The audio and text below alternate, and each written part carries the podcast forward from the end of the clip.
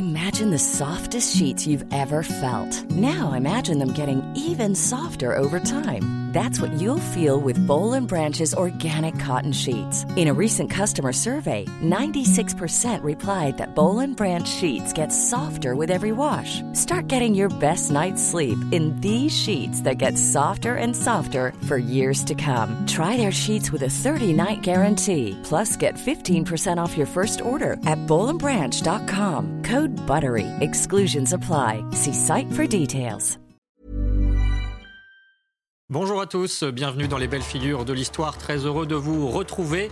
Derrière chaque grand homme de l'histoire, il y a souvent, dit-on, une grande femme, mais aussi un grand homme d'église. C'est en tout cas le cas de Clovis avec Sainte Clotilde, bien sûr, mais aussi Saint Rémy ou Remy, c'est-à-dire l'évêque qui baptisa le fondateur de la France chrétienne. En une époque guerrière, Rémy a su intelligemment rétablir l'ordre, assurer l'unité de la société, le tout basé sur la vraie foi.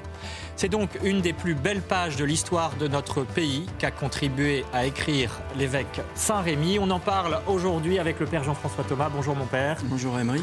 Vous êtes l'auteur des Vertus méditées publiées chez Via Romana et puis bien sûr Véronique Jacquier est avec nous. Bonjour Véronique. Bonjour Émeric, bonjour à tous. Et cette émission est en partenariat avec l'hebdomadaire France catholique. Alors Véronique, euh, dites-nous-en un peu plus sur Saint-Rémy qui fut un vrai et grand évêque protecteur de la cité. Alors, remis ou Rémi, en principe, on dit remis. Pourquoi? Parce que ça vient du latin remigius, qui signifie rameur. C'était un prénom évidemment rare à l'époque.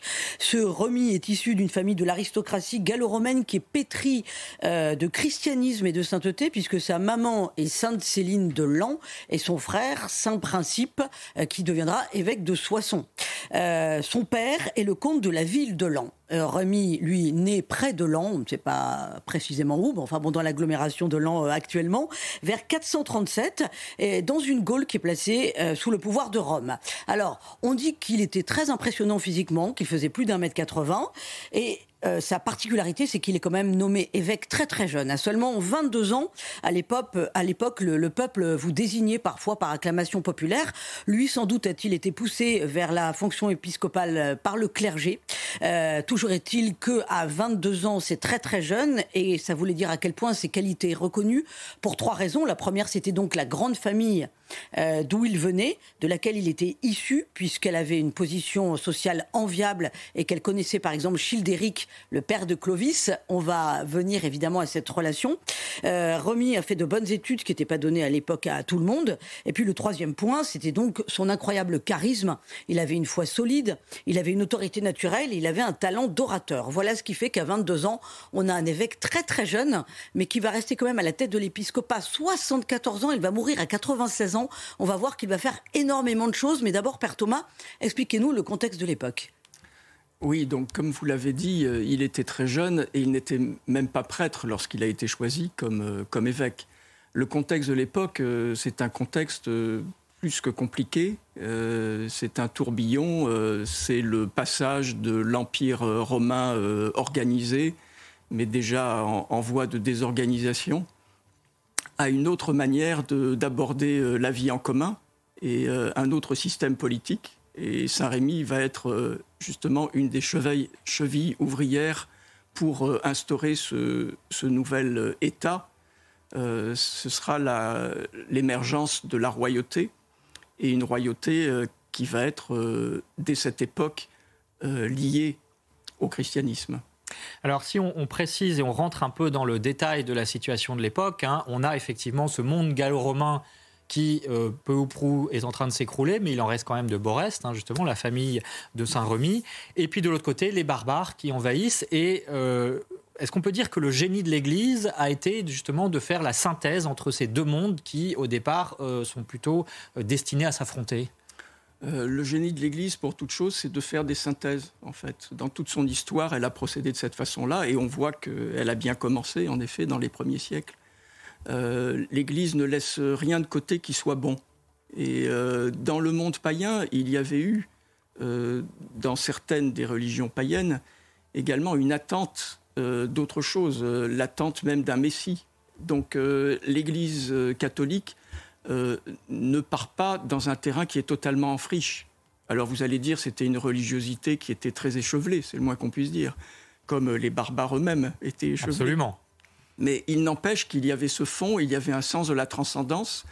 Et donc, euh, l'Église, dans son message, malgré les hérésies qui pouvaient déjà la, déchirer, notamment l'arianisme au temps de Saint Rémy, euh, avait, en face d'elle, en fait, euh, également des âmes qui pouvaient être réceptives.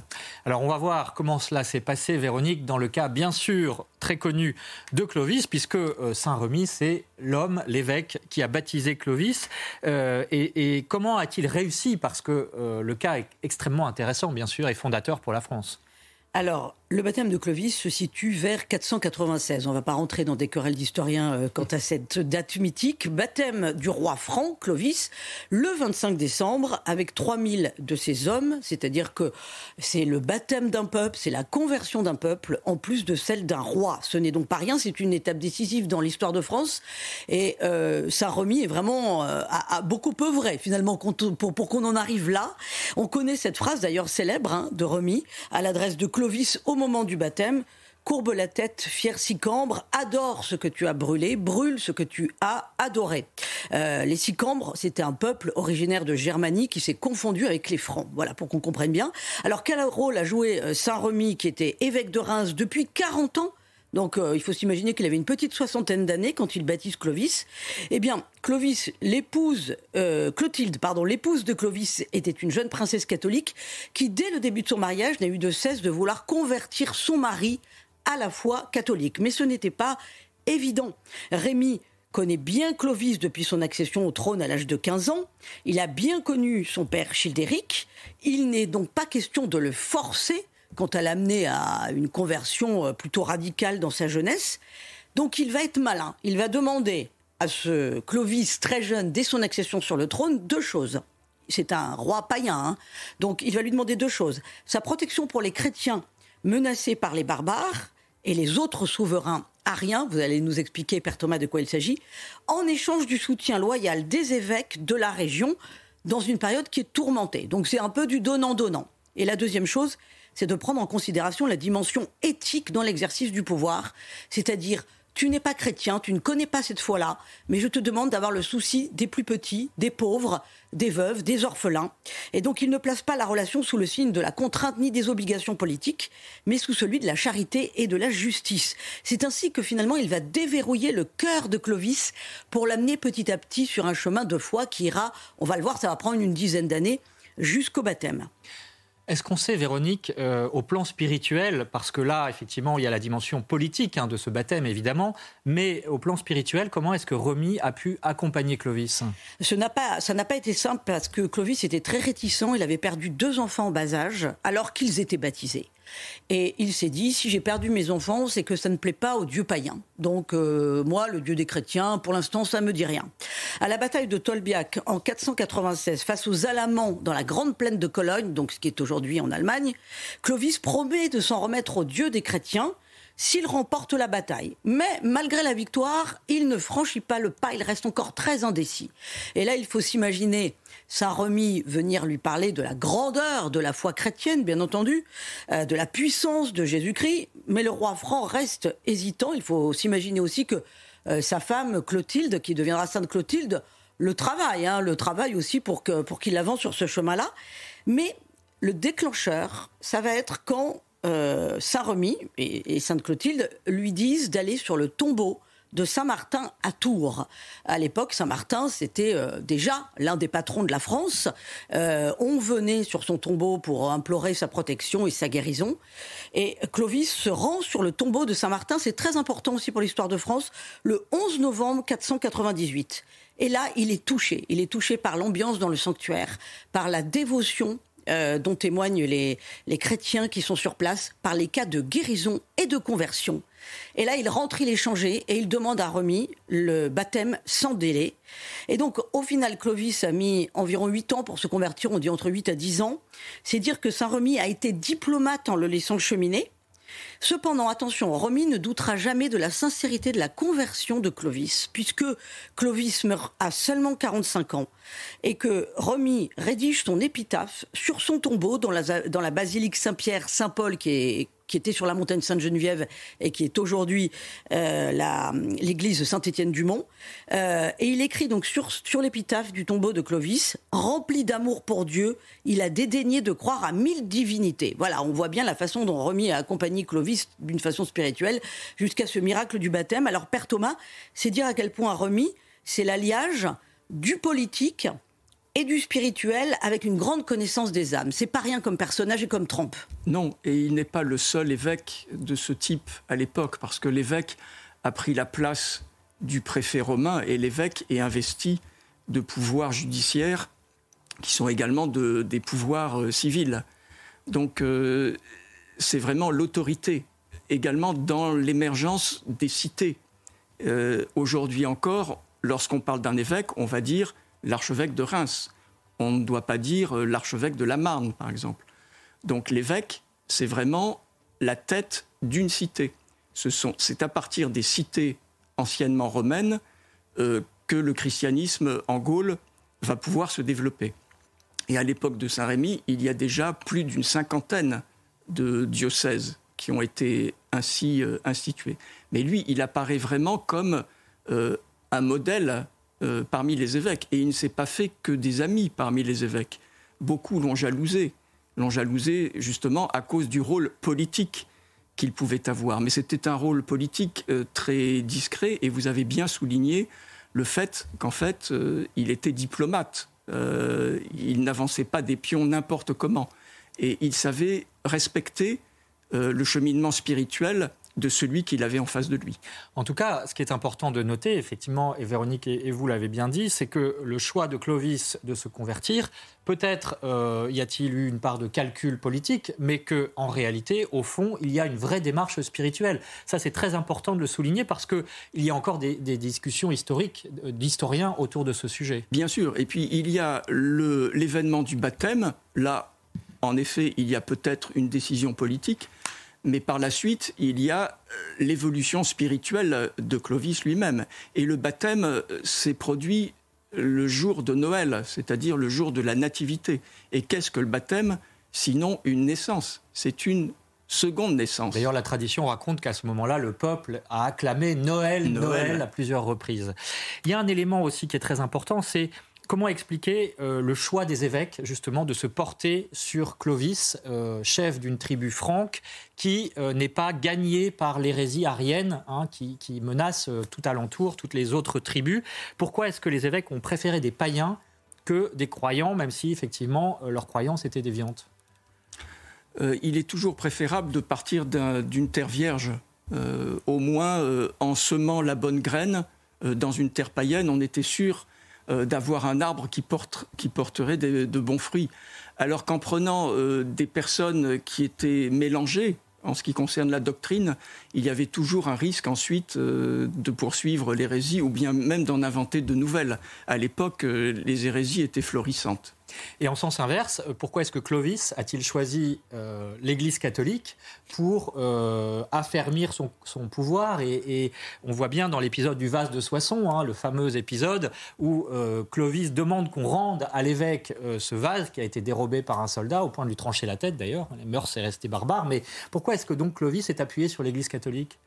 Il s'est appuyé sur l'Église catholique parce qu'il a été aussi bien guidé vers cette Église catholique et euh, sa femme, en particulier par, euh, par Sainte Clotilde.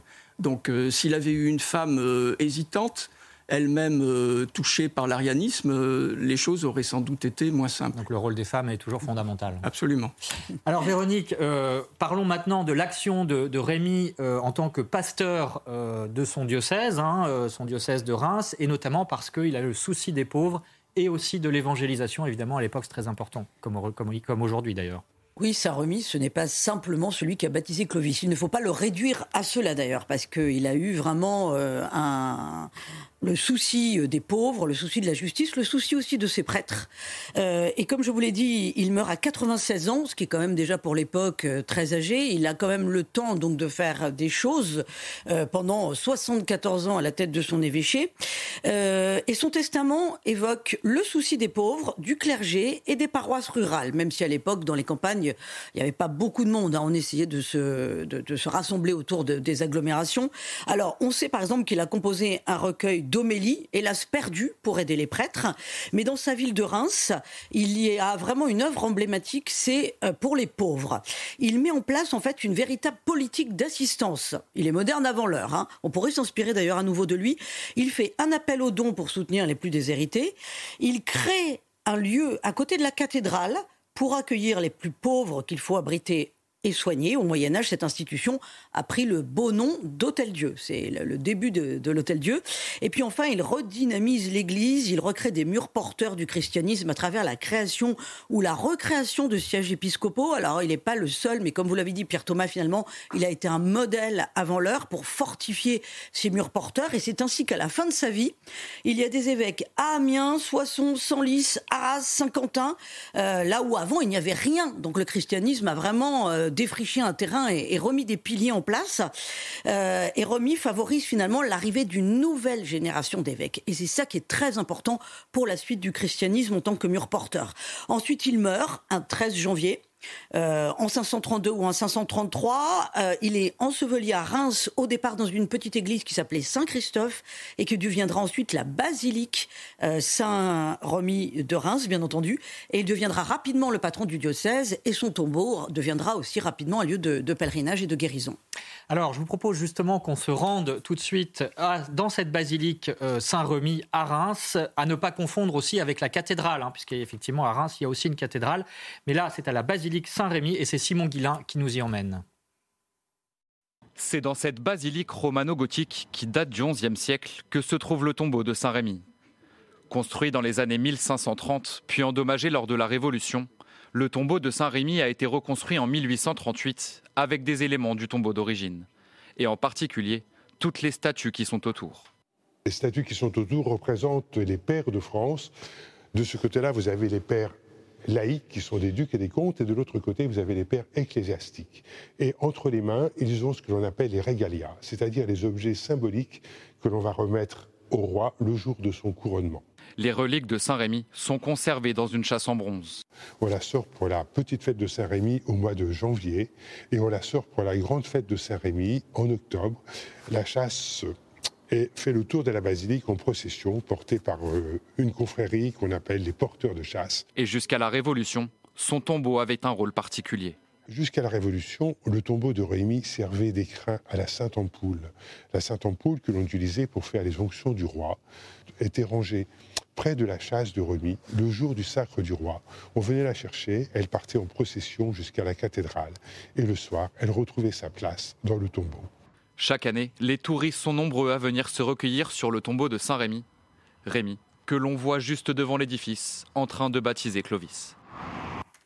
Alors, Père Thomas, un mot sur cette Sainte-Ampoule quand même, puisque aujourd'hui, effectivement, elle a été détruite en, grande partie à la Révolution. Il en reste deux petits morceaux de verre, euh, mais elle servait à oindre les rois de France à Reims. Euh, les restes du Saint-Crème, donc l'huile qui était contenue euh, dans cette Sainte-Ampoule, eh bien, est toujours conservée par le diocèse de Reims. Presque tous les rois se sont fait sacrer à Reims. Qu'est-ce que ça veut dire ce sacre? Est-ce que c'est un mélange des genres entre politique et spirituel? Et puis surtout, qui domine qui dans l'histoire? Oui, donc il est dit qu'au moment du baptême de Clovis, euh, il n'y avait pas de Saint-Crème. Donc c'est Inquemar, euh, l'archevêque de Reims, mais au IXe siècle, qui va raconter l'histoire. Donc euh, une colombe est apparue avec cette sainte ampoule qui sera ensuite utilisée pour les sacres des rois.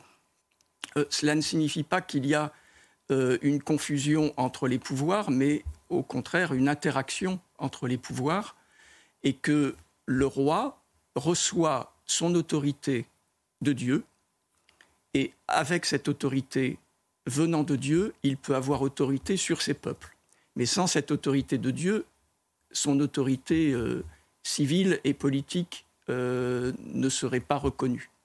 Donc c'est grâce à cette onction, euh, qui est considérée comme un huitième sacrement, le roi devient en quelque sorte un évêque, mais pas un évêque de l'Église hiérarchique, c'est grâce à cette onction. L'évêque de l'extérieur, je crois. À l'évêque de l'extérieur, comme on dit, euh, que le roi pourra euh, exercer son autorité. Mais chaque roi de France a bien eu, toujours en conscience, quelle que soit par ailleurs sa moralité, que son autorité ne venait pas de lui, ne venait pas de ces peuples, mais venait de Dieu.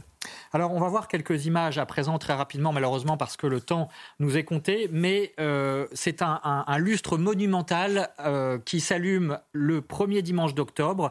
L'évêque allume la couronne de lumière. Voilà, vous le voyez sur vos écrans pour symboliser les 96 années euh, de la vie du saint. Et le lustre lui-même fait 6 mètres de diamètre. C'est extraordinaire. Hein. c'est vraiment quelque chose à voir, Véronique.